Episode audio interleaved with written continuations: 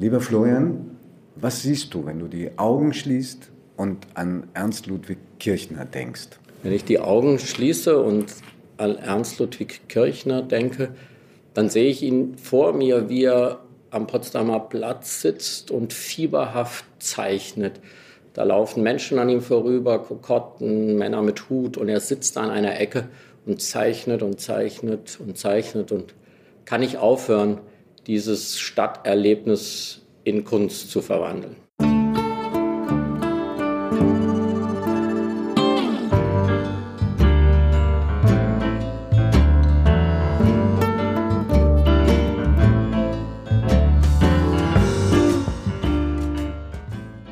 Augen zu.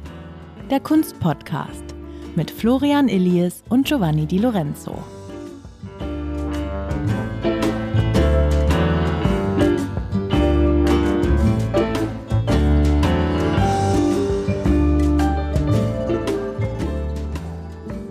Liebe Zuhörerinnen und liebe Zuhörer, wir freuen uns sehr, dass Sie wieder dabei sind. Und zum zweiten Mal in der kurzen Geschichte unseres Podcastes sind wir heute nicht alleine. Nein, wir sind auf Einladung des Brücke-Museums in Berlin mit einem Künstler, der einen Kernbestand des Brücke-Museums in Berlin ausmacht, hier zu Gast, nämlich mit Ernst Ludwig Kirchner. Also das müssen Sie sich sehr buchstäblich so vorstellen. Hinter uns hängt ein Hauptwerk und wenn wir so schräg gucken, hängt das Bild eines anderen Brücke-Künstlers, der Inspiration war für David Bowie für sein Cover Heroes.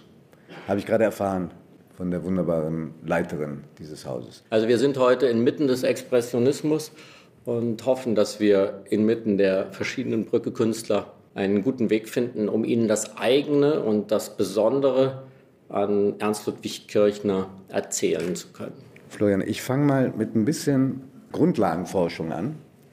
Norbert Wolf, Autor zahlreicher sehr guter Kunstbücher, gerade bei Taschen, schreibt, dass Ernst Ludwig Kirchner äh, nicht nur einer der bedeutendsten Vertreter ist des deutschen Expressionismus, sondern der Moderne überhaupt.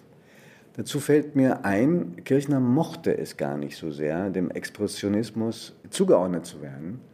Und man fragt sich, warum. Also da ist ja alles drin. Ja? Kunst ist Trieb und es kommt nur auf die innere Ausdruckskraft an. Die Abkehr äh, von der dekorativen Kunst, von der naturalistischen Kunst, die Rebellion gegen das Werk der Väter und Vorväter. Was mag ihn gestört haben an dieser Zuordnung Expressionismus? Also ich glaube, er war ja ganz offensichtlich ein genialischer Mensch und ein Mensch mit einer sehr komplizierten Persönlichkeit, also ganz offenbar nicht nur mit einem Sendungsbewusstsein ausgestattet, sondern auch mit einem großen Selbstbewusstsein, einem Größenwahn eigentlich. Und er wollte sich eigentlich immer nur als Einzelnen sehen. Er hat ja diese Gruppe der Brücke dann auch, als er die Geschichte der Brücke schrieb, dann eben sich auch als den wahren Erfinder von allem dargestellt. Er hat alle Vergleiche, die man anstellte, wenn man sagte, seine Kunst hat was mit Edward Munk zu tun, dann kriegte man unter dem Tisch Stritte von seiner jeweiligen Freundin, weil man das auf keinen Fall erwähnen sollte. Also er hat das Gefühl gehabt, dass er sehr singulär ist. Und es gibt ein Frauenbildnis, ein Aktbildnis, was er gemalt hat nach einem Akt von Lukas Kranach. Das hängt im Städel und dort hängt auch sein Bild. Und er hat dann, ist dann hingegangen und hat gesagt, nein, das ist schon viel besser, wie er es gemacht hat. Also das Lukas Kranach war ein interessanter Vorgänger, aber äh, wie er das äh, aufgefasst hat, das war schon das Richtige. Also ich glaube, wir haben hier einfach es mit einer Person zu tun, die ein sehr übersteigertes Gefühl für die eigene Bedeutung hatte und natürlich in einer tragischen Kombination mit einer großen Schwermut, Depression, Selbstzerfleischung. Aber äh, ich vermute, dass das der Hintergrund ist, warum er Expressionismus eine viel zu große äh, Gruppenzugehörigkeit fand und er sich als Individuum dann nicht angemessen gewürdigt sah. Also wenn du Lukas Kranach schon erwähnst, dann muss man noch eins draufsetzen. Er ist ja inspiriert worden, sagt er jedenfalls, oder schrieb er über sich, von Albrecht Dürer und von Rembrandt. Also darunter hat er es nicht gemacht, aber Dürer hatte auch einen biografischen Hintergrund. Er ist nämlich aufgewachsen zwischen Bayern, Sachsen und Hessen, also deinem Herkunftsland, Warum? Weil äh, der Vater war, heute würde man vielleicht sagen, so im Management von Papierfabriken und dann hatte er den ersten Lehrstuhl für Papierwissenschaften. Ich wusste gar nicht, dass es Papierwissenschaften gibt, aber es ist mir sehr sympathisch. Er kommt 1880, im Mai 1880 in Aschaffenburg zur Welt. Nach Nürnberg war es nicht so wahnsinnig weit. Also das waren so die Bezugsgrößen. Er ist nicht wahnsinnig ermutigt worden, Künstler zu werden äh, von seiner eigenen Familie. Das muss man einfach so sagen. Das unterscheidet ihn von den meisten Künstlerinnen und Künstlern, die wir bislang besprochen haben, wo es immer irgendjemand in der Familie gab. Und sei es eine Tante, im Falle zum Beispiel von Lotte Laserstein, die gepusht hat und das Talent erkannt hat. Und er musste erstmal den Weg gehen in Dresden des Architekturstudiums, weil der Vater ihm das so oktroyiert hat. Entsprechend schlecht muss dann zumindest später das Verhältnis gewesen sein zu den Eltern und zur Familie. Er ging weder zum Begräbnis von seinem Vater noch zu dem seiner Mutter. Etwas unterkühltes Verhältnis, würde ich mal sagen. Weil du gerade sagtest, er sah sich als Unikat, trotzdem ist er ja in dieser Kombi, was würdest du sagen, war die Gründungsmannschaft? Das geht oft durcheinander, weil dann auch Künstler ein Jahr später dazu kamen. Ich habe verstanden, Kirchner selbst natürlich, Erich Heckel, also das Vorbild für Bowies Cover, Karl Schmidt, der sich später dann den, noch den Künstlernamen Rottluff als Kompositum dazu gab, Fritz Bleil. Und dann kam dazu äh, Max Pechstein, Emil Neugel für sehr kurze Zeit und der sehr, offenbar sehr introvertierte Otto Müller. Ist das die Kernmannschaft, würdest du sagen? Ist es richtig wiedergegeben? Das ist die Kernmannschaft und aus der ist eigentlich im allgemeinen Bewusstsein eigentlich alleine der Fritz Bleil rausgefallen. Der wurde Lehrer, ne? Ja, und de dessen Zeichnungsblätter kann man heute noch für 400, 500 Euro kaufen, obwohl sie eigentlich auch sehr schöner äh, Brückestil der frühen Jahre sind. Die anderen sind eigentlich diese Gruppe der Brücke, als die man sie heute bezeichnet. Äh, Munk und äh, Matisse wurden angefragt, ob sie nicht auch Mitglied werden wollten. Die haben aber dankend abgelehnt und deswegen ist das eigentlich der, der Kernbestand dieser Gruppe und das ist, glaube ich, schon ganz wichtig, gerade hier, wo wir in einem Raum sitzen, wo so viele Kunstwerke der Brücke zu sehen sind. Wir haben es hier noch einmal mit einem wirklichen, auch im Kollektivstil zu tun. Das gibt es schon immer mal wieder in der deutschen Kunstgeschichte, dass man in bestimmten Werkphasen ganz, ganz große Ähnlichkeit, Nähe zwischen den verschiedenen Künstlern sehen kann. Und das ist in diesen, vor allem diesen frühen Jahren der Brücke unbedingt der Fall. Wir haben hier. Manchmal kann man sie nicht auseinanderhalten oder ist dir das zu banausig? Nee, das darf man unbedingt. Vor allem in dieser ganz frühen Zeit, 1905, 6, 7, da gibt es Schmidt-Rottluffs, Erich Heckels, auch Kirchners, die eher so einen sehr groben, schrundigen Malstil haben und so eine Spätimpressionismus haben. Du zeigst auf ein Bild hinter dir. Ja. Von, sag ruhig, von wem das ist. Ähm, das ist äh, natürlich nicht an die Zuhörerinnen und Zuhörer gedacht. Ich bitte um Entschuldigung. Es geht um ein Gemälde von Erich Heckel aus dem Jahr 1907. Also dieser frühen Zeit ist dieser äh, Brückestil ein sehr vereinheitlichter.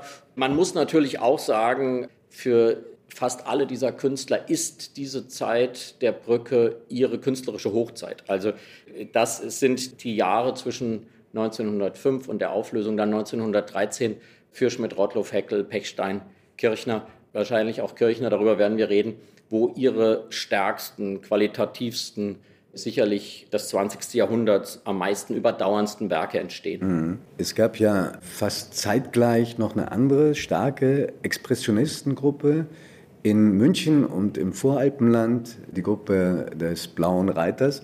Die beiden haben auch zusammen in München ausgestellt, beide Gruppen.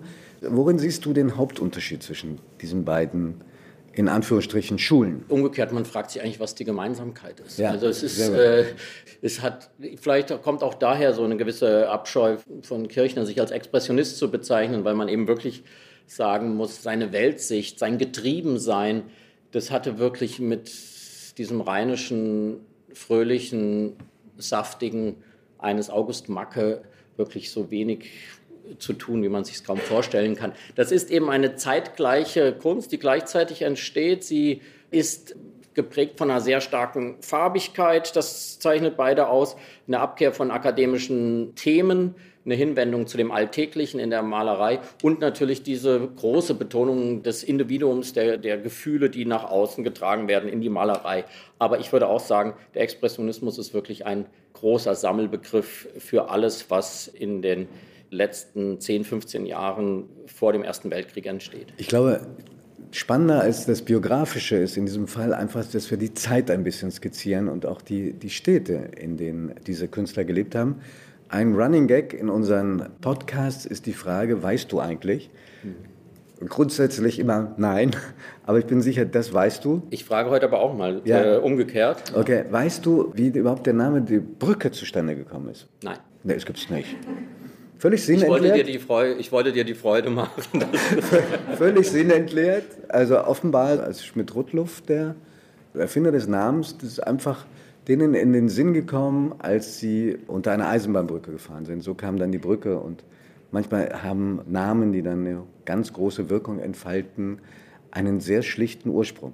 Ja, aber ich glaube, dass, dass dieser Brückenname eben und vor allem auch für diese Dresdner Zeit steht, da passt es natürlich auch, weil es diese Kunst der Brückekünstler aus dieser frühen Zeit so geprägt ist von Dresden und Dresden eine Stadt an der Elbe geprägt von ihren Brücken. Also ich finde, das hat auch im Rückblick. Äh, Aber nicht von den Eisenbahnbrücken. Nein, nein, das ist schon. Hat eine, hat eine geografische oder historische Präzision, die überzeugend ist. Das Interessante ist, glaube ich, dass man, wenn wir jetzt uns Kirchner anschauen und da seine Dresdner Jahre anschauen, wir einen ganz eigenen Stil bei ihm finden, der wirklich abrupt endet, als er 1911 nach Berlin kommt.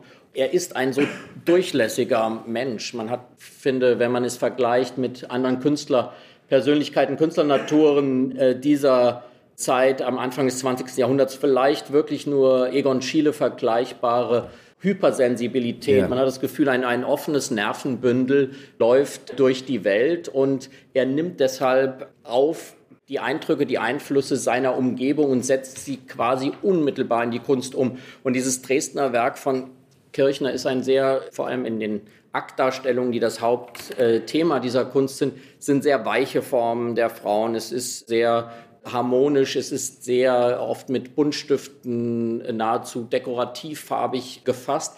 Das hat was sehr Fließendes, was sehr melodisches und das hat, glaube ich, wirklich sehr viel mit diesem barocken Dresdner Klima, dieser Stimmung dieser Stadt zu tun. Das spricht aus seinem Werk sehr, sehr klar und stark. Dresden war aber eine, erstmal eine Notlösung wegen des Studiums, das er begonnen hatte. Ein Semester studierte allerdings auch in München. Ansonsten ist Kirchner auch ein absolutes Unikat, weil er, korrigiere mich, wenn ich da was übersehen habe, es meines Wissens der einzige große Künstler ist, den wir bislang behandelt haben, der sich nur in Deutschland und in der Schweiz aufgehalten hat. In keinem anderen Land. Er hat zwar schon zu Lebzeiten, war präsent in Venedig, bei Ausstellungen auch in New York, aber er war da nicht selber. Und das ist sehr außergewöhnlich, auch weil er Menschen anderer Hautfarbe gemalt hat. Aber weißt du, wo die Modelle herkamen? Nein. Also zum Teil aus Zirkussen mhm. und zum Teil, das muss man leider so sagen, unvorstellbar heute, aus Zoos. In Dresden im Zoo und vor allen Dingen auch bei dem Tierhändler Hagenbeck in Hamburg, ein großer Name wegen des riesigen Zoos, da wurden auch Menschen ausgestellt. Also dann mit solchen Namen belegt wie Eskimos oder auch gerne Hottentotten, eine rassistische Bezeichnung für die Völkerfamilie, die in Namibia und in Südafrika gelebt hat. Und die dienten ihm offenbar als Vorlage. Er hat offenbar ganz bewusst sich außerhalb der gesellschaftlichen Normen dieses spießigen späten Wilhelmismus bewegt.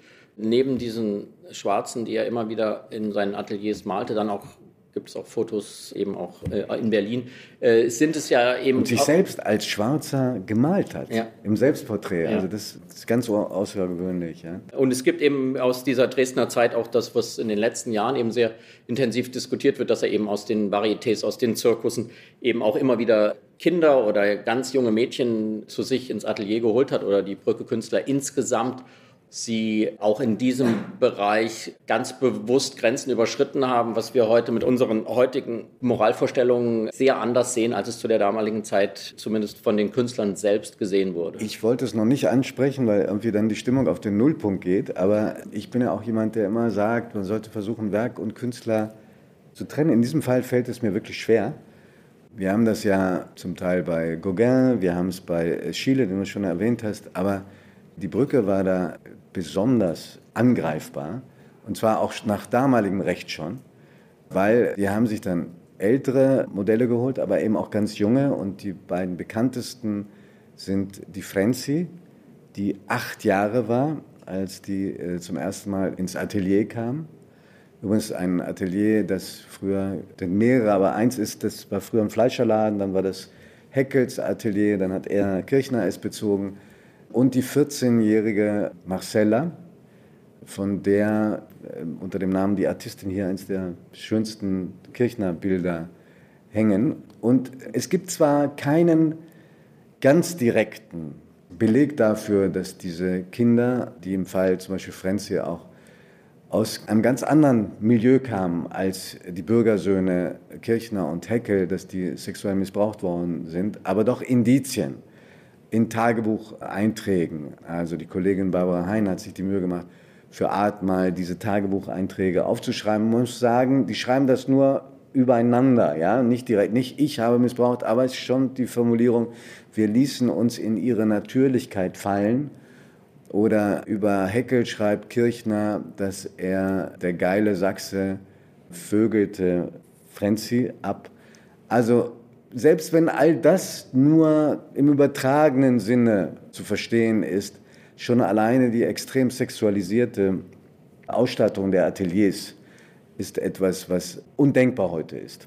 Man kann es kontextualisieren, es hatte natürlich ganz viel damit zu tun, mit der Mythisierung der Natürlichkeit. Das war das, also das, das Höchste, auch als Statement gegen die Herrschaft der Alten, der Väter und Vorväter Werfel hat dazu geschrieben, also äh, praktisch die Theorie dazu geschafft. Du bist ein Spezialist für diese Zeit. Man muss sich einfach vorstellen, damals war der Mythos, du musst möglichst gravitätisch wirken, damit du ernst genommen wirst. Deshalb ließen sich auch relativ junge Leute schon diese äh, furchterregenden Bärte wachsen und Schnurrbärte und trugen dann Anzüge mit Weste und mit äh, Taschenuhren, wo die Kordel da raushing. All das wollte man konterkarieren, auch durch das Nacktsein. Da gibt es ja nicht nur die Bilder, an die du gerade erinnert hast, also im, im Moritzburger Schlosspark, sondern es gibt Fotos. Also da, da entfesselt äh, tanzen da die Künstler nackt und äh, die Mädchen älter und jünger sind, stehen dann dabei. Also es ist ein Kapitel, was einem Unbehagen bereitet. Ich weiß nicht, ob du mich jetzt als zu moralisch empfindest. Nein, unbedingt. Also das ist etwas, was glaube ich, wir zu Recht und zum Glück kritisch sehen und nicht unter diesem Mantel der, der Freiheit und der Entdeckung der Natürlichkeit alles ja, subsumieren können. Weil das ist sicherlich ein Bereich, der die, diese Darstellung der Frau oder das Zusammenspiel zwischen Mann und Frau im Erwachsenenalter, das ist natürlich ein zentraler Punkt dieser Brückekunst und das ist auch etwas ganz Besonderes, diese Art und Weise, in der da auf ja, dieses Zusammenspiel auf eine, ja, dem Idealbild des Paradieses, das ist ja immer der, der, der Wunschtraum, dass man wieder in ein paradiesisches Verhältnis zwischen Mann und Frau kommt. Das Nietzsche. versuchen Sie Nietzsche, dort Nietzsche großer, ja. Kirchner, großer Nietzsche-Fan. Also manche Bände standen dann zweifach in seinem Atelier, ja, mit verschwurbelten, wenn du es heute nachliest, Texten und Idealvorstellungen, von denen du gerade gesprochen hast. Ich muss dir gestehen, dass ich mir Kirchner als einen äußerst unsympathischen Zeitgenossen vorstelle. Ich glaube, das darf man hier sagen, ohne Hausverbot zu kriegen. Äh ich, weiß, ich gucke auch schon ganz ängstlich in, in Richtung der Leitung, aber also das zieht sich durch all seine Schriften, das verächtlich machen der anderen, auch übrigens der Lebensgefährtin Erna, mit der er die bis zum Tod bei ihm blieb, das Prinzip der Demütigung, der üblen Nachrede. Also nochmal aus Art zitiert von Barbara Hein. Soll ich dir mal ein paar Kostproben geben? Ja? Der beschissene Heckel. Das dicke, vollgefressene Antlitz über Schmidt-Rottluff. ein Schwindler und absoluter Eklektiker, über, meine über Pechstein. Ja? Also ein schwächlicher Hypochonder, der von ihm aber andererseits sehr verehrte Munch. Und dann, das sollten wir hier auch nicht verschweigen, ein verdammter Jude über den Publizisten Paul Westheim. Also kein netter Mensch. Der Einzige, der nett über ihn oder den er nett über sich selbst schreiben ließ, war ein französischer Kritiker Louis de Marsal, den Richtig, kommt gerade hier aus dem Publikum, den es nie so gab, ja? Der unglaublich von ihm geschätzt wurde, weil er ihn so genau erkannte und er schrieb immer, was Kirchner doch für ein fantastischer Künstler sei, der über allem äh, steht, was in dieser Zeit geschaffen wurde alle Leute wollten dann auch diesen Louis de Marsal auch kennenlernen und Kirchner sagt immer, der wäre gerade leider wieder abgereist und dann wurde es aber immer kritischer und dann musste er ihn 1933 sterben lassen. In einem Ausstellungskatalog hat er dann ein Kreuz hinter den letzten bedeutenden Text dieses Herren gesetzt. Und dann kam eben später raus, dass das alles Kirchner selbst gewesen ist, der das Gefühl hatte, über sich selbst könne eigentlich nur er sich am besten äußern. Und deswegen hat er dieses äh, Pseudonym erfunden. Also er Noch war eine ganz Geschichte offen, zur üblen Nachrede, dann hören wir auch auf. Nein, ich will nur sagen, er war offenbar ein Scheusal, aber ein sehr erfindungsreiches. Also das muss man ja auch Und, äh, mal größenwahnsinnig, würdigen. und größenwahnsinnig, weil offenbar wechselten sich sehr depressive Phasen mit Phasen, wo er sich für den Größten hielt. Er hat es fertiggebracht, offenbar, dass er Werke, die stark beeinflusst waren von französischen Künstlern, zum Beispiel von Matisse, zurückdatiert hat. Einfach damit niemand sagen konnte, du hast das da und da bei der Ausstellung in der Galerie gesehen und hast die Inspiration von ihm bekommen. Also absolute Eifersucht auf seine eigenen Werke. Und wir müssen aber vielleicht, damit wir nicht zu sehr springen, zwei kleine Nachträge nochmal über diese Frenzy, dieses achtjährige Modell, die hat ihn überlebt. Und es gab sowohl zu ihr als auch zu Marcella schon zwei Ausstellungen. Und auf einem Friedhof in Dresden ist sogar ein Gedenkstein für diese Francie Fehrmann aufgestellt worden, die die Dresdner Bombennacht überlebt hatte und die später auch nochmal von Kirchner besucht wurde. Und Kirchner schreibt, was sollte auch anders schreiben, dass sie dass die offenbar wichtigste und schönste Zeit in ihrem Leben gewesen sei, da in der Zeit, in der sie die Brücke Künstler frequentierte. So, und 1911 verlässt Kirchner für ihn ein ganz, ganz großer Einschnitt, das von ihm als provinziell empfundene Dresden, trotz der Schönheiten der Stadt, von der du gerade gesprochen hast, und zieht nach Berlin. Also in diese Stadt, von der wir aus heute senden, und hatte wie so viele andere Künstler, auch Literaten, erstmal ein schwieriges Verhältnis zu Berlin bezeichnet die Stadt als scheußlich. Inzwischen gibt es ja äh, richtige Bücher über Berlin-Hasser, Prominente. Und man muss sich auch dieses Berlin damals vor Augen führen. Von wenigen Jahren hatte sich die Bevölkerung mehr als verdoppelt. Es war alles im Megamaßstab. Also bekanntlich der Potsdamer Platz, verkehrsreichster Platz in ganz Europa. Dann gab es dieses Café Piccadilly. Weißt du, wie viele Plätze es da gab? Nein. Mehr als 2000, also kaum zu glauben, ja. Das Kaufhaus Wertheim, auch über 1000 Verkäufer, das muss man sich mal vorstellen, was das für Kolosse waren, ja. Und aus großer sozialer Not 55.000 Prostituierte. Und die, die, üben eine große Anziehungskraft. Die üben eine große Anziehungskraft auf ihn aus und das wird sein ganz großes Thema. Also er fährt seinen erster Wohnsitz in Berlin in der Durlacher Straße 14. Von dort fährt er fast jeden Tag mit der gerade fertiggestellten U-Bahn an den Potsdamer Platz. Und da sitzt er im Aschinger, einem riesigen Wirtshaus, wo man für einen Kaffee den Tag über Brot bekam, wenn man einen Kaffee bezahlt hatte. Und da sitzt er und zeichnet diese Szenerie am Potsdamer Platz. Und da gibt es eben das, wenn man das inhaltlich betrachtet, wenn wir sagen, diese Dresdner Malerei, vor allem der Moritzburger Seen, ist ein Versuch, diese neue Natürlichkeit zwischen Mann und Frau zu zeigen, diese Ungezwungenheit, dann verändert sich das Verhältnis zwischen den Geschlechtern eben in seiner Malerei auch massiv, weil er ab 1911, 12 diese Sexualität als ein, geht es um die käufliche Liebe, die rund um den Potsdamer Platz stattfindet. Diese Kokotten mit ihren riesigen Hüten, äh, die diesen Witwenschleier tragen, weil das äh, polizeilich erlaubt war, während eben die sonst keine anderen Kennzeichen tragen durften. er zeichnet dort wie ein Besessener am Potsdamer Platz, setzt diese Zeichnungen dann in Malerei um, die dieses merkwürdige, fahle, grüne Licht dieser Gaslaternen in sich tragen und etwas Rußiges auch diese Leinwände, dieses großstädtisch Rußige haben. Und ich finde, da sieht man noch einmal, was für ein sozusagen durchlässiger, sensibler Mensch dieser Kirchner ist, also was er in Dresden in sich aufnimmt und was er dann in Berlin in sich aufnimmt. Das ist die Stadt und sein Stil ändert sich quasi über Nacht. Und es wird die, die Frauenfiguren, der Strich, alles wird eckiger, fedriger, kantiger, hektischer, vor allem nervöser.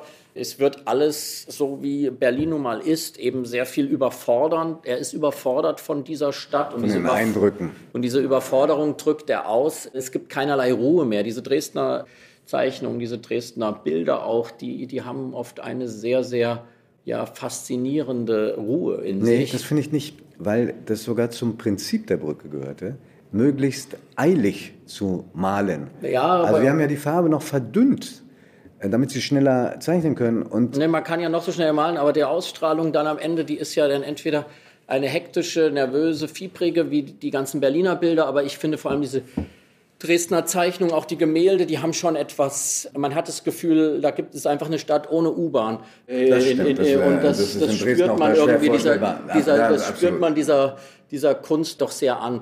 Und, und, und er schreibt im Tagebuch, dass er beim, also ich meine, alles Selbststilisierung, aber ich meine, das steht schwarz auf weiß, dass er selbst den Koitus unterbrach, um einem Impuls zu folgen und schnell äh, eine Zeichnung oder ein Gemälde anzufertigen. Das zum Thema Ruhe. Dieses Zitat wollte ich dir überlassen, aber das Zitat geht weiter und das finde ich hochinteressant, weil das für mich fast mal wirklich neben all den vielen Selbststilisierungen auch so ein, einen Einblick in seine Seele gibt. Also wer sagt, wie er sich dann zurückzieht aus dem Geschlechtsakt, um die Beine der Frau zu zeichnen, dann sagt er, ich stand abseits, wie so oft. Also diese, diese Rolle dieses Außenseiters, der eigentlich außerhalb dieses Lebens, des Geschehens steht und das scheint ihm als ein ganz großes Drama auch früh bewusst zu sein, eben in diesen im Rückblick dann idyllischen Dresdner Jahren.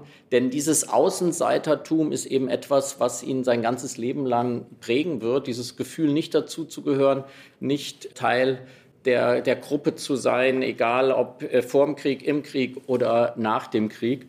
Das macht sehr viel seiner menschlichen Tragödie und ich glaube sehr viel seiner künstlerischen Meisterschaft aus, dieses Außenstehen, weil nur das Außenstehen ermöglicht natürlich die präzise Beobachtung.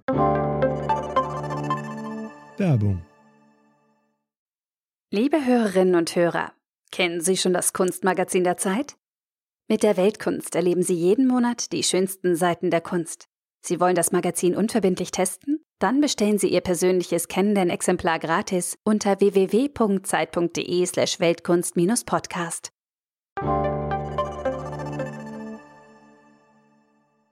Kirchner leidet wie andere, die mit denen er damals gearbeitet hatte, unter Armut. Äh, zumindest in den Dresdner Jahren. Es gab keine Unterstützung durch die Familie, aber sie werden ausgestellt. Also sie haben ganz viel Resonanz. Es gibt insgesamt wohl 70 Brücke-Ausstellungen, was enorm viel ist für die Zeit und für die Jahre. Um der Armut zu entkommen, lassen sich auch alles Mögliche einfallen. Er gründet zum Beispiel mit Max Pechstein eine Malschule in Wilmersdorf. Und da ist das Plakat auch erhalten. Eins ist ganz selten zu finden. Letztes Jahr, wenn ich mich richtig erinnere, bei Ketterer versteigert worden. Hätte man das bloß gewusst? Und zwar, die Ankündigung war in der Durlacher Straße 14 in Wilmersdorf, moderner Kurs in Malerei. Und jetzt kommen die Zeiten. Montags und Sonnabends 12 Uhr mittags bis 1 Uhr nachts. Also das, das hat nicht so richtig geklappt. Dieses, die haben das wieder eingestellt und er hat dann ein zweites Mal versucht, Malunterricht zu geben, da kommen wir später zu. Das ist auch tragikomisch, wie das ausgegangen ist. Kirchner war aber alles andere als lebenslang ein armer Künstler. Er hat, so sagen es Händler heute, schon zu Lebzeiten horrend hohe Preise verlangt. Und wenn er ein Bild verkauft hat, dann hat er sich auch gut gehen lassen, hat Champagner bestellt und es war nur später ein bisschen mühsam, da, auf diese Lebensweise kommen wir noch. weil wenn man einen Pechstein haben wollte, dann musste man in die Nähe von Davos fahren. Einen Kirchner. Ja, sorry. Und das war beschwerlich, äh, war eine lange Reise. Und warum es überhaupt zu dieser äh, langen Phase in der Schweiz kam, das muss man erklären. Da habe ich einen absoluten Spezialisten hier sitzen mit dem Eintritt in den Ersten Weltkrieg. Und da muss man sagen, dass die proletarischen Schichten und auch die kleinen Leute sehr viel weniger begeistert waren von dem Kriegseintritt als Teile des Bürgertums und Intellektuelle und auch Künstler. Es gab wenige, die sich gegen die Kriegsbegeisterung gestellt haben. Einer war Georges Grosch, aber andere meldeten sich freiwillig und begeistert. Liebermann, also wirklich überraschend. Der Kirchner wollte, so hat er es selber aufgeschrieben, freiwillig, unfreiwillig, vielleicht auch umgedreht, in den Krieg ziehen. Und das ist ihm, schon die Ausbildung ist ihm überhaupt nicht bekommen. Ja, man sieht daran, wir haben viele, viele Mitglieder dieser Generation, die in den Krieg ziehen und die dieser Krieg nachhaltig an Seele und Körper zerstört, verstört zumindest. Und bei Kirchners Sensibilität reichte die Ausbildungszeit. Also man denkt immer, er wäre in verheerenden Schlachten gewesen. Nein, Nein er war in Halle. Er war in Halle an der Saale in der militärischen Ausbildung und schon dort äh, hat er solche Panikzustände gehabt, Angstzustände in diesem soldatischen Anonymen aufgefangen oder verloren in seinem Falle zu sein, dass was anderen eine Heimat gab, das war für ihn ein Ort der Verlorenheit. Und er ist dort in schwerste Depression, Panik, Angstzustände verfallen. Und der Erste Weltkrieg ist für ihn eine Zeit, die er in Sanatorien vor allem verbringt mit sehr vielen Mitteln, Veronal, Morphium, er, er gerät in Medikamentenabhängigkeit. Alkohol. Und Alkohol. Und er ist damit wirklich ein ganz typischer äh, Vertreter seiner Generation, wie gesagt, ohne das Kriegserlebnis, was dann Erich Maria Remarque zum, im Westen nichts Neues zur Verarbeitung gebracht hat oder Dix zu den Bildern aus dem Ersten Weltkrieg, ihm reichte wirklich quasi, offenbar war seine Vorstellungskraft bereits von solchen peinigen Gedanken an den Krieg erfüllt, dass er den Krieg selbst gar nicht mehr brauchte, um an ihm zu zerbrechen. Und noch während des Ersten Weltkrieges zieht es ihn in die Schweiz. Er kommt an in einer absoluten Kälteperiode, 25 Grad minus. Er quartiert sich in einer Pension ein und verbringt fast den ganzen Tag im Bett, weil es einfach so kalt war, dass man sich nirgendwo hinsetzen konnte. Und zieht dann erstmal auf eine Alm einfachste Verhältnis. Man muss sich mal den Kontrast vorstellen zwischen dem Berlin, äh, das ihn faszinierte und ängstigte, du hast es gerade sehr schön beschrieben, und dann der Alm. Und da hat er eine Zeit lang noch sein Atelier in Berlin weiterlaufen lassen, um das hat sich Erna gekümmert, aber die Aufenthalte in Berlin wurden dann weniger und er hat dann mehr als 20 Jahre eigentlich in der Schweiz verbracht, in zwei unterschiedlichen Häusern es gibt einen ganz wunderbaren Film, der Dokumentarfilm der Kollegen von der Neuen Zürcher Zeitung, die vor allen Dingen einen Händler, Publizisten, Sammler sprechen lassen, Eberhard W. Kornfeld. Und der hat sich auch sehr um den Erhalt dessen gekümmert, was da noch heute steht. Und auch da also dieses Ambiente hat ihm auf der einen Seite gut getan, weil Ruhe wieder, also die Ruhe, die du in Dresden siehst, sehe ich da eher in Davos. Ich finde, und bitte widerspreche auf das Heftigste, ich finde, dass die alten Bilder, die Bauernbilder zu den Schwächeren seines Schaffens zählen. Also das gibt ganz sicherlich eine qualitative Frage und eine Frage der Psychologie. Bevor wir über das Schwächere sprechen, möchte ich noch eine Minute einen Lobgesang singen.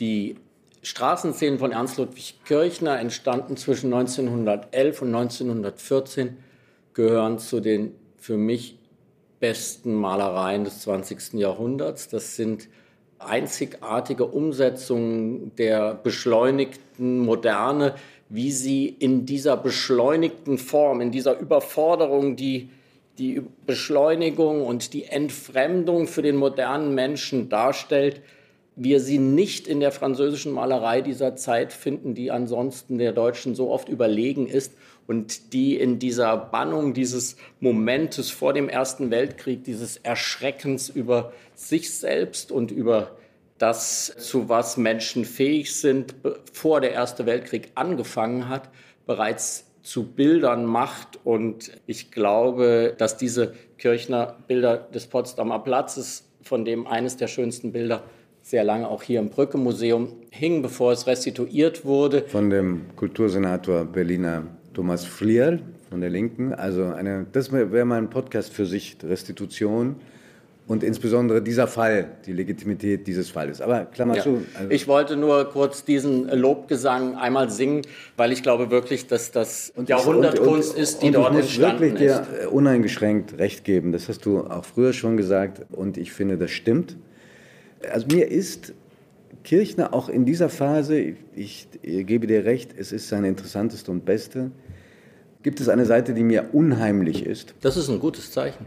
Und zwar nicht wegen der Bilder, sondern wegen der sehr deutsches Motiv der Verachtung jeder Form der Moderne. Also das, was die Väter errichtet haben und was Moderne darstellt, in jedem Fall nur ins Verderben bringt.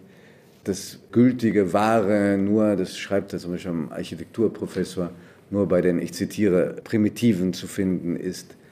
Das ist etwas, was sich ja nun durch die deutsche Geistesgeschichte zieht und es ist mir unheimlich. Ich will das aber gar nicht so sehr auf Deutschland fokussieren. In Italien gab es ja dann auch eine Malerbewegung, die Einfluss gehabt hat auf die Maler der Brücke, wo sich die Ideologisierung der Kunst dann einen ganz furchtbaren Kanal Richtung Faschismus genommen hat. Das war äh, Marinetti mit seinem Futurismus. Also, man merkt es einem Kirchner viel weniger an als den Hauptvertretern des Futurismus, aber die Unterfütterung, die mag ich nicht. Das ist interessant. Ich glaube, dass gerade dieser Zweifel an der Moderne dazu führt, dass er so einen hellwachen Blick auf die Gegenwart hat. Also, dass ihm das hilft, diese Untiefen und Sollbruchstellen der Gegenwart zu erkennen in einer eigentlich aufbrechenden, dynamischen, kraftstrotzenden Zeit des Wilhelminismus erkennt eigentlich Ernst Ludwig Kirchner das fahle Gesicht und die Falten in den Seelen dieser Menschen bereits. Deswegen äh, glaube ich, dass das eher hilft. Das ist kein Widerspruch. Und die italienischen Futuristen haben ja so eine Verherrlichung des Fortschritts und der Beschleunigung, die ihm eigentlich genau Angst macht. Aber sie haben die beeinflusst, auch in der Farbgebung. Und es war eine sehr wichtige Strömung und da war genau das Gegenteil. Also es war der Fortschrittsglaube, der unbedingte und die Anbiederung an das Regime, was in dieser Form durch die Künstler des Expressionismus nie stattgefunden hat. Ja? Aber sagen wir mal, also immer wenn du die Begründung liest, was ihn bewegt hat, wird es mir unheimlich, was überhaupt nichts zu tun hat damit, dass die Bilder eine unglaubliche, heute auch noch eine unglaubliche Wirkung entfalten. Aber jetzt wollen wir zu dem Schweizer, zu dem Schweizer Werk kommen, zu dem Davoser Werk. Äh, ich glaube, ich selbst habe das auch sehr oft so geschrieben, dass der qualitative Abfall in dieser Kunst sehr stark ist. Äh, es gibt jetzt immer mehr Kunsthistoriker, die auch darauf hinweisen, was die revolutionären Dinge auch in diesem Werk der 20er oder frühen 30er Jahre sind. Das sind vor allem für diese Zeit extrem ungewöhnlichen Farben, also diese äh, sehr riskanten Rosatöne, Grüntöne, die eigentlich eher aus der Zeit der späten 40er, 50er Jahre dann wieder auftauchen. Ich würde aus meiner Sicht das auch qualitativ so sehen. Ich habe aber seit ich mich jetzt so mehr mit dem Ersten Weltkrieg beschäftigt hat und dem, welches Trauma das auslöst, eine etwas altersmildere Haltung dazu gewonnen und würde einfach sagen. Das erste Mal, äh, dass ich von dir das Wort altersmilde in Bezug auf dich äh, höre. Er war zu nichts anderem mehr in der Lage. Er hat nach diesen verheerenden inneren Kämpfen und Zerstörungen, die er in dieser Ersten Weltkriegszeit erlebt hat, hat er versucht, die Welt, die für ihn zerbrochen war, das ist einfach so, immer wieder zusammenzusetzen. Und für mich haben diese Bilder so etwas von Puzzeln. Das sind ja sehr schematisierte Frauenkörperfiguren. Das hat für mich immer so Puzzleteile. Und jedes Bild spürt man an, den verzweifelten Versuch, dass die Welt doch noch eine Form finden könnte, dass sein Leben doch noch eine Form finden könnte, dass das Leben doch noch vielleicht einen Sinn haben könnte. Und deswegen würde ich sagen, wenn wir von qualitativen Maßstäben herkommen, bin ich da auch sehr zurückhaltend. Aber es zeigt einfach von seinem lebenslangen Versuch und Kampf, das, was ihn gerade beschäftigt, umzusetzen. Und zugleich, das lehrt ja einfach auch die Geschichte der Kunst, muss man immer zurückhaltend sein. Wer weiß, welche Werkphase von Kirchner in 100 Jahren Klar. für die wichtigste gehalten wird. Da lehrt uns die Kunstgeschichte so viele Überraschungen und Veränderungen, dass man dann sagt, natürlich ist Caravaggio der Größte und natürlich ist Caspar David Friedrich der Größte. Sie waren für hunderte oder mehrere hundert Jahre manchmal völlig vergessen oder verschüttet, äh, übermalt. Deswegen, das wird die Nachwelt entscheiden, ob aber sie wird es auch nicht entscheiden. Sie wird es wiederum nur für ihre Zeit entscheiden. Ich würde aber heute auch sagen, dass diese 20er, 30er Jahre eben wirklich ein Ausdruck seines Bemühens sind, Ausdruck auch seiner Auseinandersetzung dann mit Picasso. Also das ist dann der Einfluss, der ihn in dieser Zeit sehr bestimmt, so wie ihn früh Matisse bestimmt hat. Er war tatsächlich nie in Paris, aber er hatte eben das große Glück, dass es diese äh, schreckliche Berlin nicht nur eine überfordernde Stadt war, sondern natürlich auch die besten Ausstellungen internationaler Kunst hatte und, und deswegen Galerien. Galerien und er eben 1909 hier bei Paul Cassirer Matisse sehen konnte und er ihn direkt inspirierte. Und wenn du mich jetzt fragen würdest, was mein Lieblingsbild ist, dann würde ich dir sagen. Die Frage ist, lieber äh, Florian, welches ist dein Lieblingsbild von Kirchner? Mein Lieblingsbild von Kirchner ist das Selbstbildnis mit Modell aus der Hamburger Kunsthalle aus dem Jahre 1910, aus direkter Beeinflussung äh, von Matisse entstanden. Der Maler in einem Bademantel mit blauen und orangen Streifen, die hoffentlich bald zur Merchandising-Abteilung der Hamburger Kunsthalle gehören. Äh, und dahinter das Modell so ein wenig in den Hintergrund gesetzt ist eine ganz fantastische auch Komposition, auch typisch für den Künstler, der Künstler im Vordergrund, das Modell anonymisiert im Hintergrund. Dieses Bild und aus dem Jahre 1915 ein anderes Selbstbildnis, interessanterweise auch, das Selbstbildnis als Soldat äh, mit dem, der Hand, die nur noch ein, ein Stümmel ist, obwohl ihm gar nichts passiert ist sozusagen, aber er, er, er fühlt sich verstümmelt, er fühlt sich in seiner künstlerischen Schaffenkraft kastriert, offenbar durch diese Uniform, die er anhat. Diese beiden Bildnisse zusammen sind für mich die stärksten Bilder, die ich als Einzelbilder herausheben würde. Wie ist es bei dir? Ich glaube, dass mich am meisten beeindruckt hat, obwohl ich so kritisch jetzt über die Tatsache, dass Marcella und Franzi so benutzt wurden, ich finde diese, die Artistin, die offenbar Marcella ist, für mich das Stärkste ist. Aber äh, er war, lebte ja nun unter Bauern und versuchte auch sich irgendwie mit denen anzufreunden und kam immer auf die schlechte Idee, den Malunterricht zu geben. Und das ging total schief, weil in diesem Film, dieser Dokumentation der NZZ-Kollegen, die haben tatsächlich noch so als Zeitzeugen einen Bauern gefunden. Die sagten, die, die haben sich einfach totgelacht. Weil er sagt, er malte Kühe, die waren rot und blau und gelb, aber die Kühe, haben wir immer gesagt, sind doch nicht rot und blau und gelb, ja. Und das hat er dann auch sehr schnell eingestellt, hat gleichwohl dem einen oder anderen Bauern auch Bilder von sich geschenkt, sodass der Kornfeld dann sagt, es gibt in der Gegend noch eine ganze Reihe noch nicht so richtig entdeckter Bilder von ihm. Also dieser Bauer sagt dann, er war ein akzeptierter Spinner. Aber die Suchtgeschichte ging halt weiter. Der, sein Arzt hat ihn zeitweilig clean bekommen und dann hat er ganz schlimme Rückfälle gehabt. Das ist ja eine Zeit lang ist ja auch bestritten worden, dass er nun wirklich so Morphium abhängig war. Aber Kornfeld hat dann in den 80er Jahren die archäologischen Arbeiten an einem seiner Häuser verfolgt und da äh, aus dem Toilettenbereich gab es zahllose Morphium, Ampullen. Ampullen ja, also das ist eine Sammlung, dass du denkst, da kannst du ein ganzes Dorf mit süchtig machen. Und dann hat er wohl auch ganz furchtbare Magen-Darm-Beschwerden. Und da vermutet man heute, dass er einen Krebs gehabt hat, der nicht erkannt worden ist. Und so dass man ihm damals noch, wir waren ja in der Schweiz, tragischerweise Ovomaltine empfohlen hat. Als Mittel gegen diese Schmerzen. So waren die Zeiten. Und dann kommen wir in die späten 30er Jahre und da gibt es dann wahrscheinlich zwei finale Traumata, die sein Ende beschleunigen. Das erste ist die Ausstellung Entartete Kunst 1937, die Hunderte seiner Werke abgehängt hat in deutschen Museen. Und das weiß man aus Aussagen, Schilderungen von ihm, wie sehr ihn das erschüttert hat. Also diese massive Verbannung, diese Brandmarkung als entartet und dann 1938 als Österreich angeschlossen wurde, wie es so schön heißt, rückten eben die deutschen Truppen bis auf 25 Kilometer in seine Nähe von seinem Davoser Bergen. Und das versetzte ihn ganz offensichtlich in Panik. Das war eine Retraumatisierung seiner Kriegserlebnisse aus dem Ersten Weltkrieg. Er spürte da dieses soldatische, das Heer kehrt zurück. Und das waren plus die äh, wieder zurückgekehrte Morphiumsucht plus die leider auch mit immer schwereren Depressionen versinkende Gefährtin aus Berliner Tagen, Erna Schilling. Das alles zusammen führte dazu, dass er im Jahre 1938 vermutlich durch einen Selbstmord gestorben ist.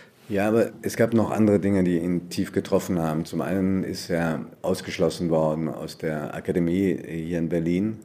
Das hat ihn schwer getroffen. Dann 38, an seinem Geburtstag, ging nicht ein einziger Glückwunsch seiner Freunde ein, also komplette Isolation. Und ein drittes noch, er hatte eine Ausstellung in Basel und verkaufte nicht ein einziges Bild. Also in Deutschland praktisch unverkäuflich. Und in der Schweiz mochte man deutsche Künstler nur bis zu einem gewissen Grade. Da ist er aus diesem Teufelskreis seelischen nicht mehr rausgekommen. Und er wollte auch noch äh, die Erna, seine Lebensgefährtin, heiraten. Auch das scheiterte offenbar an bürokratischen Schwierigkeiten. Hast du das verfolgt? Also irgendwie, ich habe das nicht richtig verstanden, habe gehofft, dass du da die letzten Details aufklären konntest. Nein, man weiß, glaube ich, dass er das Aufgebot bestellt hat im Juni, wenn ich das richtig sehe, und im Juli das wieder oder äh, vier Wochen später wieder zurückgezogen hat und auf dem Grabstein von Erna, aber trotzdem Erna Kirchner steht. Also das ist, glaube ich, nicht, soweit ich das verstanden habe, geht es auf ihn selbst zurück, dass er das wieder rückgängig gemacht hat, aber dafür fehlen äh, alle Hintergründe. Da, er fühlte sich auch da drangsaliert, schikaniert von den Behörden, die ihm da Auflagen gemacht haben. Also ganz konnte ich das auch nicht aufklären. Aber sein Zustand wurde immer schlimmer, aber er hat bis zuletzt Skizzen angefertigt, auch noch in den Tagen äh, vor seinem mutmaßlichen äh, Selbstmord. Es sind ja ohnehin sehr, sehr viele Werke von ihm überliefert, also mehr als 1000 Gemälde. Dann gibt es wohl an die 180 Skizzenbücher mit ungefähr 11.000 Blättern. Es gibt Skulpturen, es gibt Möbel, darunter auch ein Stuhl, der hier sein soll. Müssen wir unbedingt nachher noch gucken, ob das stimmt. Und vor allem gibt es die Druckgrafik. Und ein Bett. Und ein Bett und die Druckgrafik. Und die Druckgrafik haben wir heute zu wenig erwähnt, glaube ich. Die schon begann in, in Brücke-Zeiten, ja? Ganz früh begann. Und ich glaube, das ist auch nochmal so ein schöner Brückenschlag äh, biografisch zum Vater, der sich mit den Papierqualitäten in seiner Professur beschäftigte. Also Kirchner war ganz offensichtlich besessen mit dem Papier, hat sehr viele Drucke in den verschiedensten Papiersorten, Papierfarben angefertigt, Zustandsdrucke hergestellt und hat äh, die expressionistische Druckgrafik auf ganz neue Höhen geführt, war auch da von einer ungeheuren Ungeduld, hat oft nur zwei, drei, vier Exemplare gedruckt und dann schon wieder mit der nächsten Arbeit begonnen. Also er ist das darf man, glaube ich, auch noch mal sagen, ganz sicher ein Mann der Linie, ein Mann des Stifts. Also er steht in dieser großen deutschen Tradition, in dem Falle wirklich von Dürer herkommend, dass aus der Linie, aus dem, egal ob auf dem Papier oder in der Druckplatte, die dann weitergeht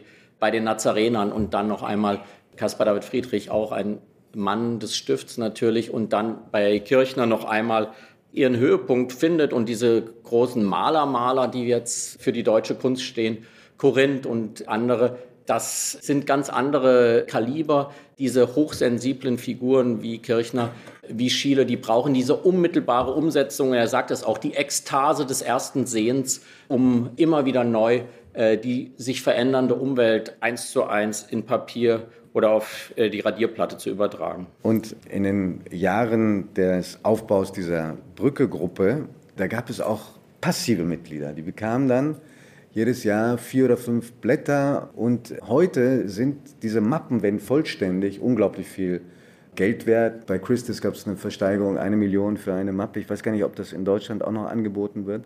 Was ab und zu angeboten werden, sind Plakate, von denen es auch nur sehr wenige Exemplare geben. Also expressionistische Druckgrafik wird sehr viel angeboten, weil leider, leider ist gerade nicht die Kunst ist, die gesammelt wird. Also wenn man ein bisschen Geld hat und viel Zeit, dann sollte man sich diesem wunderbaren Gebiet widmen, weil eben diese expressionistische Druckgrafik gerade ganz aus der Mode geraten auch ist. Der, auch der Brücke, Auch auch, die Brücke. ja. Na, das ist doch eine ganz gute Nachricht. Wir wollen, wir wollen nach, dem, nach dem Selbstmord mit guten Nachrichten hier Aber, enden. aber wir müssen noch Genau, um ja. eine Sekunde zum, zum Selbstmord zurückkommen, weil auch da gibt es Rätsel. Alles bei Kirchner ist irgendwie dann auch rätselhaft.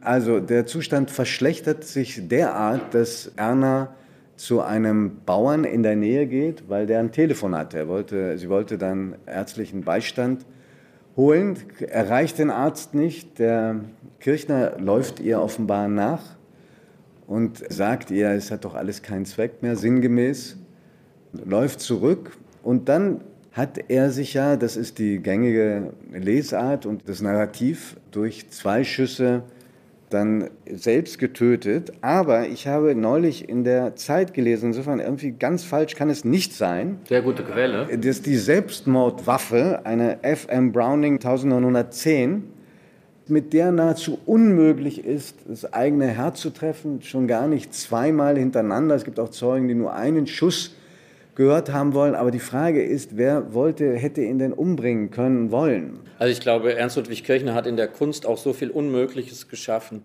Dass er diesen Winkel Ich traue überwunden ihm, hat. ich traue ihm auch das zu. Ja.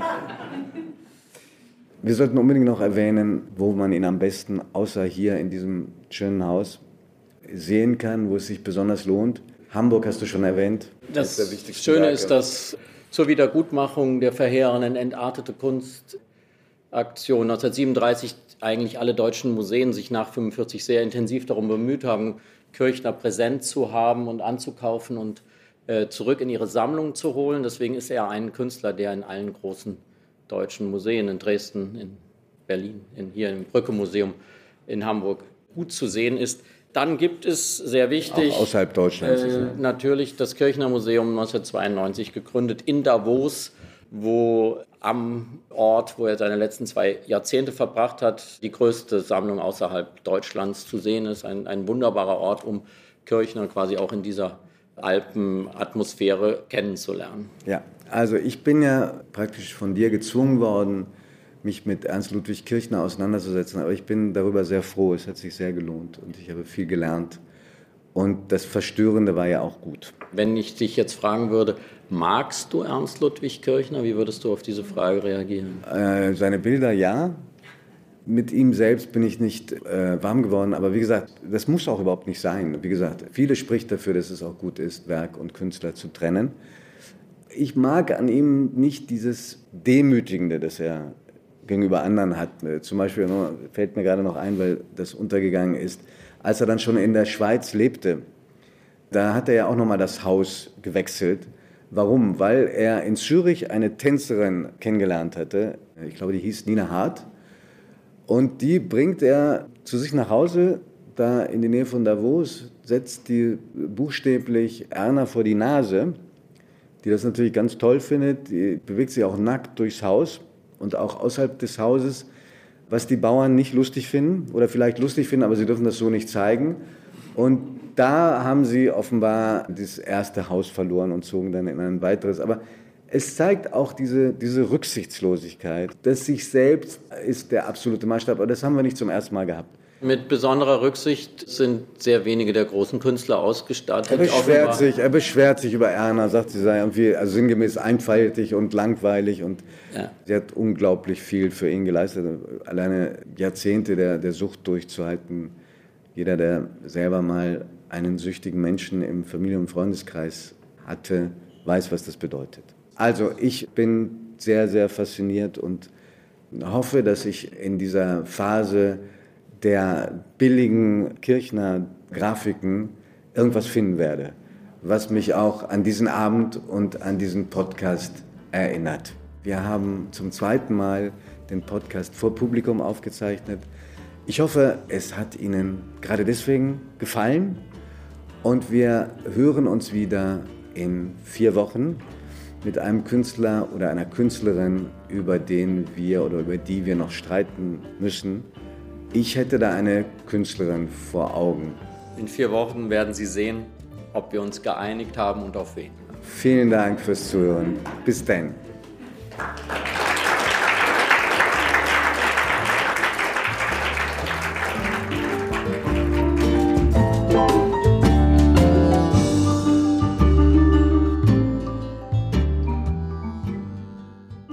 Augen zu ist ein Podcast von Zeit und Zeit Online, produziert von Pool Artists.